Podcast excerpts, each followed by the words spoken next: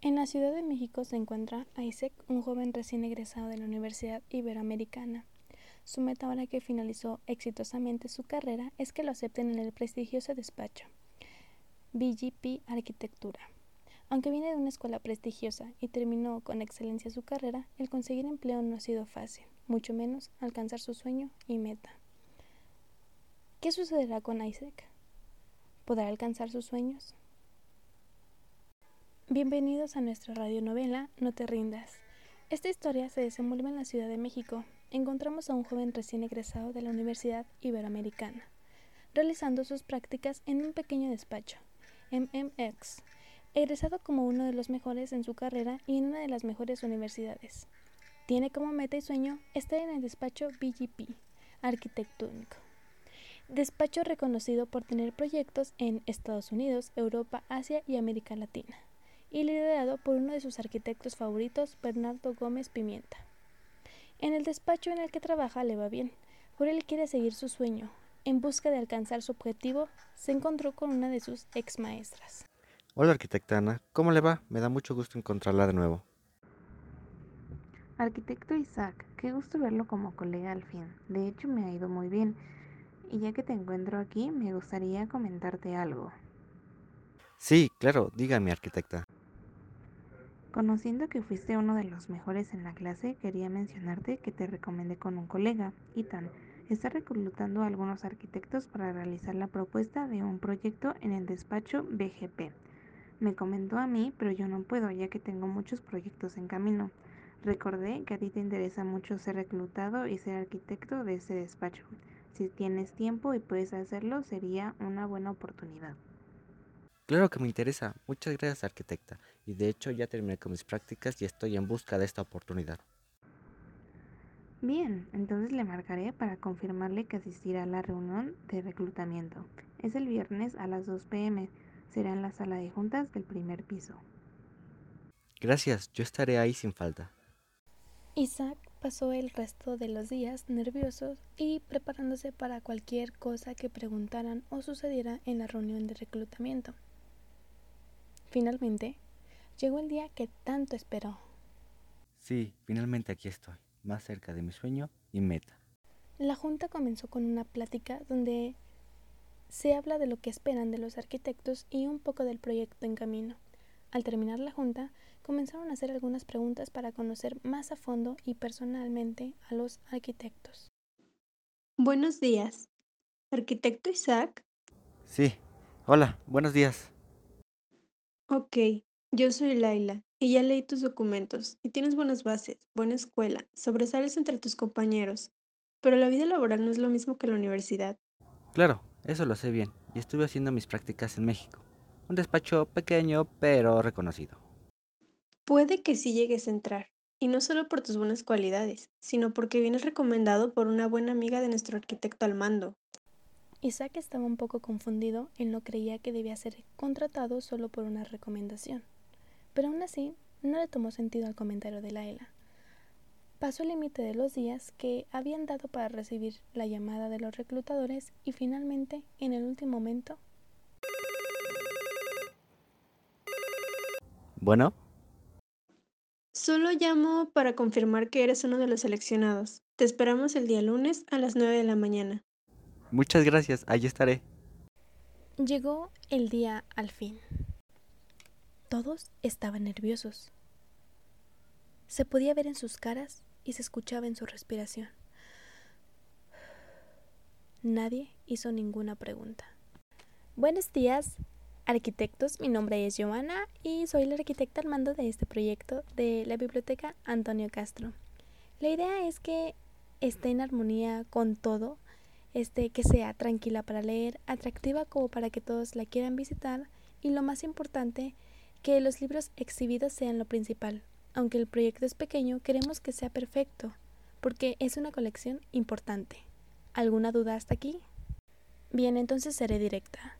Sus reclutadores trabajarán con ustedes, serán un equipo de cuatro y tienen dos meses para presentarme su propuesta completa. Reúnanse con su equipo y comiencen a trabajar. Gracias. Isaac comenzó a buscar a su reclutadora y con ella vio a dos arquitectos más. Hola, arquitecta Laila. Ah, Hola Isaac, te presento a nuestro equipo de trabajo. Ella es la arquitecta Miley y él el arquitecto Ethan. Hola, mucho gusto.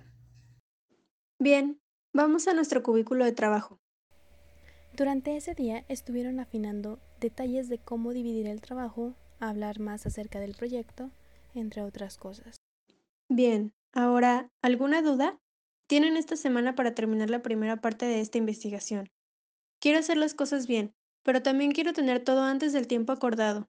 De esta manera nos sobrará tiempo para revisar el proyecto ya completo y corregir si es que debemos hacerlo.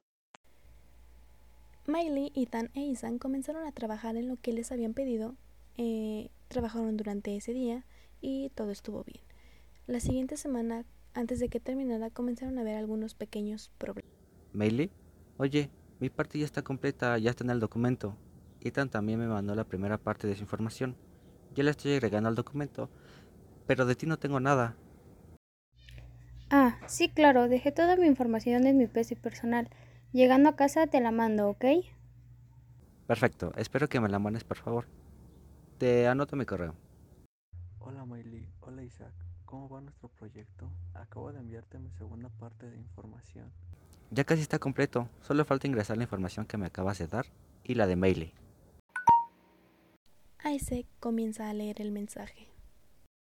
Hola Isaac, te mando un mensaje para decirte que llegaré tarde a casa. Te mandaré la información en cuanto llegue. Espero puedas esperarme. Isaac le contesta. Claro, no hay problema. Aún tengo que terminar otras cosas y puedo esperar. Solo no tardes mucho, por favor. Pasó aproximadamente una hora y el correo de Miley no llegaba. En eso... Bueno, Isaac, hola, ¿qué tal? ¿Cómo estás? Espero que estés bien. Mira, la verdad es que ahorita no estoy en condiciones de hacer el trabajo. Yo sé que ya es para mañana, pero mira, vamos a hacer esto. ¿Cuánto quieres? Te doy mil pesos. Si haces mi parte, sin problemas. Hola Miley. Mira, la verdad, como te comento, yo también tengo otras cosas que hacer. Claro que podré ayudarte, pero no podré hacer todo tu trabajo. No, neta, dime cuánto quieres. Yo no tengo problema con la cantidad. Miley seguía insistiendo en pagarle a Isaac porque ese era su trabajo, pero Isaac no creía que fuera lo correcto. Bueno, está bien. Llego a mi casa en media hora. No, como en diez minutos y te mando mi parte. Solo espérame. Sí, está bien, mándamelo. Cuando Isaac comienza a revisar el documento de Miley, se da cuenta que no es ni la mitad de la información. Está incompleto y no se puede terminar la entrega. Isaac trata de comenzar a unir la información con lo que esta ahora tiene y le manda mensaje a Miley pidiendo que le mande esa información completa, pero no contesta. Manda otro mensaje diciendo que lo mande antes de la hora de la entrega. También le manda un mensaje y foto del documento donde le explica a Ethan que Miley no había mandado la información correcta y completa. Isaac durmió tan tarde que olvidó avisarle a Laila la impuntualidad de Miley. Buenos días, arquitectos. El día de hoy hablaremos de lo ocurrido. Isaac, al hablar con Laila, se dio cuenta que ninguno de sus dos colegas fue honesto para decir que Miley fue la irresponsable y que por ella fue que nos entregó ese trabajo. Y no que el que no había hecho nada era él, Isaac. Estoy muy decepcionada de ti. No pensé que así fueran los de la Ibero. Supongo que es verdad que en las escuelas de paga solo se gradúan por el dinero. Isaac trató de explicarle a Laila, pero no le creyó. Isaac se repetía. Hubiera hecho el trabajo completo yo solo. Esto no estaría pasando. Isaac está confundido. Él sabía que la vida laboral no sería fácil, pero también creía que sus colegas iban a ser un poco más profesionales y responsables. Él piensa. Esta es la primera entrega. ¿Qué sucederá con las siguientes? ¿Será lo mismo? ¿Tendré que soportar esto en cada entrega hasta llegar al final? Y ya ni siquiera mi mentor confía en mí. Tú, como oyente, ¿qué harías en el lugar de Isaac? ¿Seguirías con tu sueño? No importa lo que pase. ¿O lo tirarías a la borda por tus colegas irresponsables?